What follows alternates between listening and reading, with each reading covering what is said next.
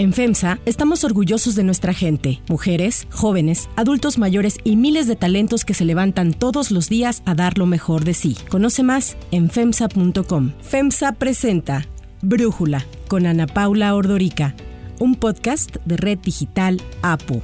¿Qué tal? Hoy es martes 3 de agosto y en este episodio de Brújula me da muchísimo gusto poder platicar con el doctor Alejandro Macías, infectólogo e investigador de la Universidad de Guanajuato, sobre cómo van los avances en materia de vacunas, en materia de variantes, en todo lo que tiene que ver con el virus de la COVID. Doctor, ¿cómo estás? Bien, Ana Paula, buenas. ¿Cómo estás? Bueno, quisiera primero preguntarte algo que se habla mucho cuando se dice pues que si la vacuna Pfizer tiene tal efectividad o tal eficacia. Primero preguntarte cuál es la diferencia entre la efectividad de una vacuna y la eficacia. Es que en general la eficacia, efectividad tiene que ver con cosas controladas en el laboratorio o ya en la vida real, ¿verdad? Por ejemplo, la eficacia, eficaz, quiere decir que en condiciones controladas, en estudios, tiene un porcentaje tanto, ¿no? Sin embargo, ya en la vida real hay distintos tipos de pacientes de los que había en el estudio, hay distintas variantes del virus y esa ya no es eficacia, eso ya más bien podría hablarse como efectividad, ¿ok? Entonces, casi todas las vacunas tienen una eficacia demostrada de acuerdo a cómo se hizo el estudio que son uno para enfermedad, otro para gravedad, hospitalización, otro para muerte. Pero casi todos son muy buenas para evitar la muerte. Quizás no para evitar la enfermedad, pero sí la muerte. Hay mucha gente que ya se ha vacunado, pero que le ha dado COVID. ¿Qué opinas de esto, doctor? ¿Hay alguna vacuna que esté resultando mejor para evitar que te vuelva a dar COVID o que te dé COVID una vez ya estando vacunado? ¿Qué dice hasta este momento las investigaciones? Sí, mira, hay que decir que ya para estas fechas, después de prácticamente ocho meses de aplicación de vacuna, ya sabemos que hay algunas vacunas mejores que otras. Sí, las hay mejores. O sea, por ejemplo, las vacunas de ARN mensajero, como la de Pfizer, la de Moderna, no así la alemana, la CureVac, que resultó que no funciona muy bien. Son muy buenas, tanto para evitar enfermedad como para evitar gravedad y muerte. Por otro lado, las vacunas de virus, de adenovirus, como son la vacuna de AstraZeneca y se supone que también la vacuna de Gamaleya, aunque ahí tenemos menos datos, la vacuna de Johnson Johnson son vacunas de adenovirus. Son también casi tan buenas como las de ARN mensajero para evitar la muerte, pero sobre todo para evitar gravedad y eh, no son tan tan buenas para evitar enfermedad clínica, pero sí se pueden cambiar una enfermedad grave por un catarro, ¿no? Entonces, en ese sentido, digamos que desde un punto de vista de la salud pública prácticamente son iguales. Ahora, si ha sido pendiente todavía la vacuna de Cancino, por ejemplo, parece que funciona bien, pero todavía no tenemos los resultados del estudio de fase 3. Yo creo que ahí le corresponde a la compañía ya dar algún resultado preliminar. Eso no le corresponde a los investigadores, los investigadores están bajo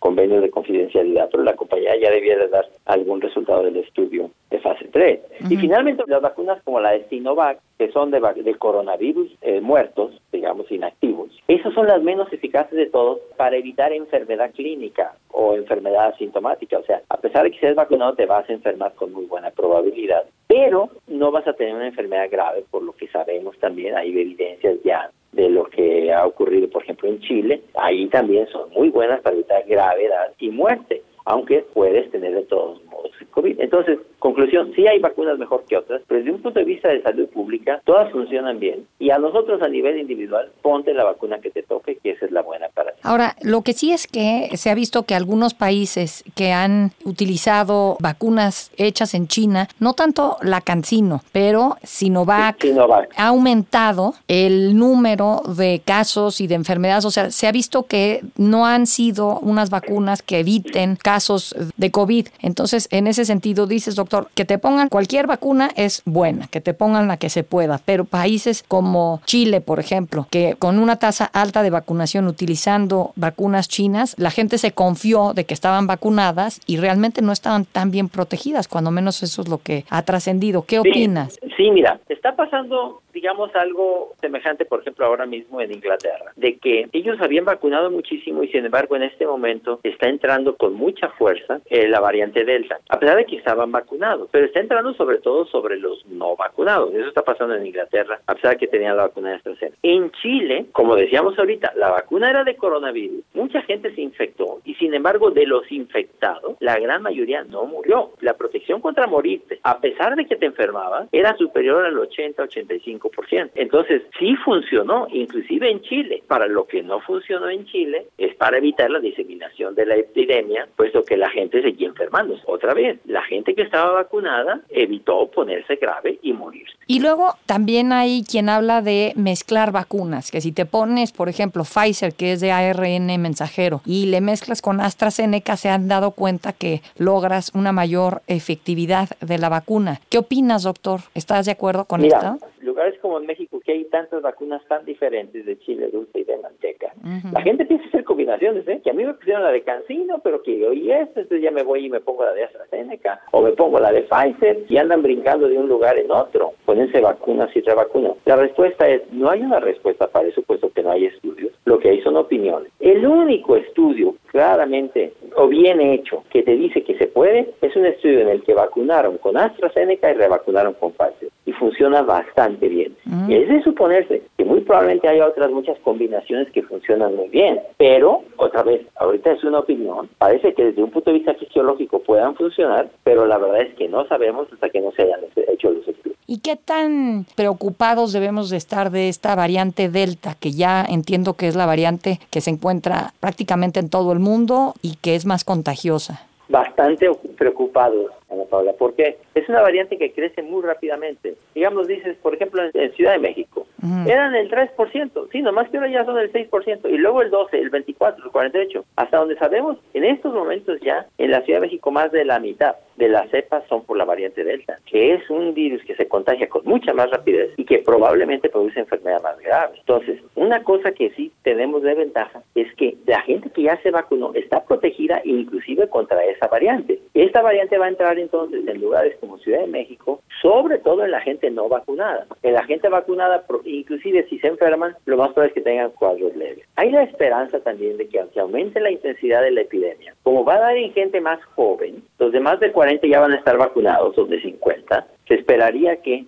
va a dar en gente más joven, en lo que eh, lo más probable es que no tengan complicaciones graves. Pero eso es aquí y ahora una esperanza. No es algo que podamos asegurar que sí va a ocurrir. Tenemos el cubrebocas, tenemos que usarlo uniformemente mientras no se acabe la pandemia. Por solidaridad social, por eventual beneficio que sabemos que pueda tener, pues el cubrebocas no hay que dejarlo. ¿eh? Ya probablemente cuando estemos todos vacunados será un momento. Ahorita no es el momento, todavía hay que andarlo usando. ¿Y qué se le puede decir a alguien que ya sea por miedo o porque simplemente cree que el COVID no es una enfermedad tan grave, deciden no quererse vacunar? Yo me he topado con gente que sostiene una u otra cosa, es que no me quiero meter una sustancia que no conozco, que no sabemos cuáles van a ser sus efectos y la verdad es que el coronavirus sí sabemos qué tanto nos afecta y pues soy una persona sana, joven, ¿para qué me vacuno? Sí, mira, bueno, pues es soberana, pero sí puede decir, el temor a equivocarme que están cometiendo un grave error. No es que la gente joven no se pueda poner mal.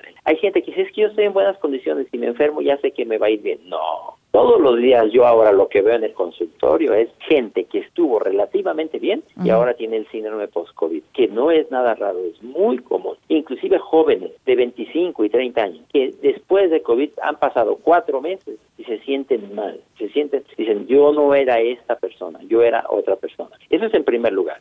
En segundo lugar, el que tenga esperanza de que si no se vacuna, de todos modos no se va a infectar porque se cuida bien, que abandone esa esperanza. ¿eh? Este virus ya nos mostró lo que es. Este virus no es como el virus de sarampión, a la en el que tú dices, yo no me vacuno porque se vacunan los demás y como se vacunan los demás yo soy protegida. No, este virus no es así. Este virus eventualmente va a acabar infectando a prácticamente todo el que no tenga vacuna o no tenga inmunidad. Así le tome un año, así le tome 10 años, así le tome 20 años, pero tarde o temprano lo va a hacer porque es un virus que va a estar cambiando. Y eso es lo que nos ha mostrado. Entonces, yo creo que el mensaje sí es, mira, pon las cosas en contexto, saca cuenta. ¿Cuáles son las probabilidades de que te vaya mal por la vacuna? Una en 200 mil. ¿Cuáles son las probabilidades de que te enfermes? Muy altas, más del 90%. ¿Y cuáles son las probabilidades de que te pongas más y te enfermas? Ah, pues ahí ponle otro 10%. Y la probabilidad de que quedes con una secuela, ahí tiene otro porcentaje. Ahora, si no eres capaz de entender eso, si nadie es capaz de entender eso, o alguien que ya se opuso a las vacunas, no, ese ya está trincherado, ese no lo vamos a poder sacar. Aquí en donde yo vivo hay un dicho para eso, Ana Paula, que dice que hay maderas que no agarran el barniz. Y ya hay, por desgracia, hay gente así. Sí, esto de las secuelas, doctor, a ver, te quería preguntar, a mí me dio COVID en enero y sigo sintiendo secuelas de un COVID que yo sentí que fue bastante leve, pero pues el olfato cambia. No es de que nada más se perdió, sino que una vez que se recupera, cambia. La condición física, la fuerza, el estado de ánimo, el hecho de ser más olvidadizos, ese tipo de cosas, siento que no se toman en cuenta al momento de decir no me voy a morir de COVID, pero son efectos. No sé qué has visto tú en tu consultorio, doctor, que nos puedas comentar de este COVID largo. Eh, lo que tú dices, Ana Paula, es perfectamente el retrato de lo que ve uno todavía en el consultorio y la desesperación que siente uno como clínico de ver gente grave y por otro lado, gente que niega que eso ocurre. Y luego, ahora yo lo que estoy viendo en el consultorio ya no es COVID ni siquiera, ya estoy viendo todas las secuelas del COVID y eso que tú mencionas precisamente, gente que era sana, gente que estaba bien, que trabajaba. Ahora hay gente que difícilmente se puede levantar de la cama en la mañana, gente que tiene secuelas, gente que era maratonista ya no puede correr, gente que tenía una muy buena condición física que ya no la tiene, gente que trabajaba de sol a sol y sentía gusto con su trabajo ya no lo puede hacer, gente que tenía un buen estado de ánimo ahora está deprimido. O sea,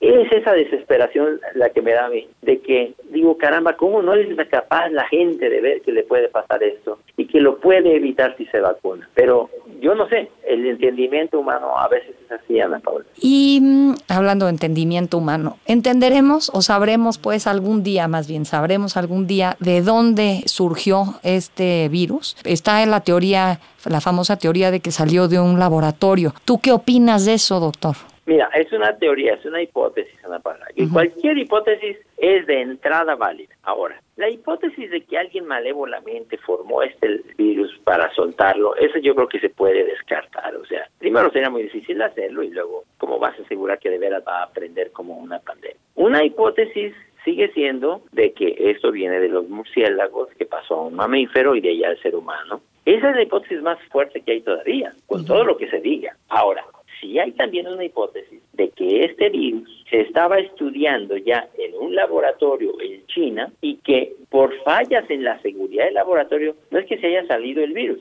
sino que alguien se infectó de este virus ahí adentro, muy probablemente de un cuadro asintomático, y esa persona salió y la empezó a regar en la comunidad y es la enfermedad entonces ya prendió en la comunidad, pero había salido del laboratorio con alguien que se infectó y ni cuenta se dio. Es, una hipótesis. Ahí, doctor, a mí me llama la atención que entiendo que hay tres laboratorios en el mundo que estudian los coronavirus pero el más importante de todo el mundo es el Instituto de Virología de Wuhan y que justo en el lugar en donde está el laboratorio más importante de estudios de coronavirus sea el lugar en donde nació, cuando menos hasta donde sabemos, este virus, ¿no? Se me hace una coincidencia pues demasiado grande, ¿no? Sí, una coincidencia, o sea, pero si tú si tú dices, bueno, es que hay que estudiar bien ese laboratorio. La verdad es que si esto vino de un laboratorio como ese caso, eso va a ser muy difícil que lo lleguemos a saber ¿eh? porque no creo que vayan a tener toda la documentación accesible los investigadores y va a quedar yo creo como una hipótesis más o menos fuerte mientras no haya una claridad de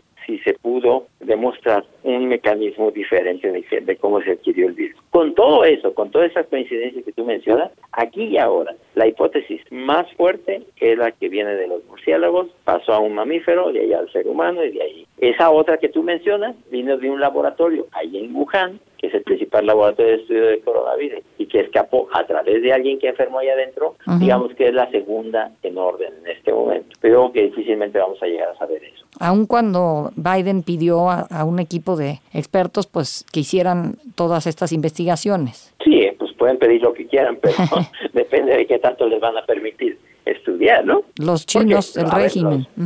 Sí, los chinos van a, los chinos dicen no, a ver, aquí lo que quieren es venir a confirmar una hipótesis ad hoc que ya tienen formulada, pues no los vamos a...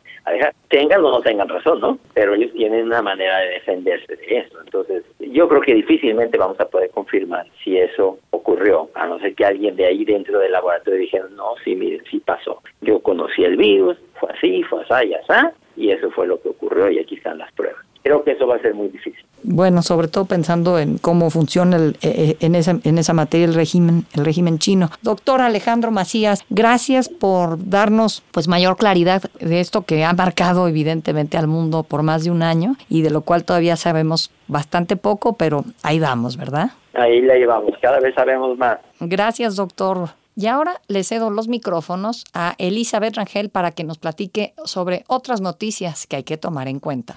Si te gusta escuchar Brújula, te invitamos a que te suscribas en tu aplicación favorita o que descargues la aplicación Apo Digital. Es totalmente gratis y si te suscribes será más fácil para ti escucharnos. Además, nos puedes dejar un comentario o calificar el podcast para que sigamos creciendo y mejorando para ti.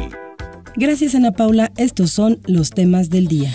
1 el saldo de la consulta. Fue realmente muy importante, ejemplar lo que se vivió en esta jornada. En su conferencia mañanera, el presidente Andrés Manuel López Obrador consideró que la consulta popular del domingo fue un triunfo. Hasta anoche, con el 99.9% de las actas computadas, el Instituto Nacional Electoral informó que la participación ciudadana fue del 7.1% de los más de 93 millones de personas inscritas en la lista nominal. Esto significa una participación de más de 6.600.000 personas, de las cuales el 97% o 6.510.000 se manifestaron por sí emprender un proceso de esclarecimiento de las decisiones políticas tomadas en años pasados por actores políticos. En contra, votó el 1.5%, es decir, más de 102.000 ciudadanos. El presidente también habló de la consulta sobre revocación de mandato programada para el 2022. Prepararnos todos porque en marzo tiene que haber mucho más participación. Es la oportunidad de nuestros adversarios. Y destacó que independientemente de que el resultado no será vinculatorio, pues se necesitaba el 40% de la participación, la democracia no fracasa. Y es que dirigentes y legisladores del PRI, PAN y PRD coincidieron en que la consulta solo fue un acto de simulación, un gasto millonario en medio de la pandemia y un rotundo fracaso. 2.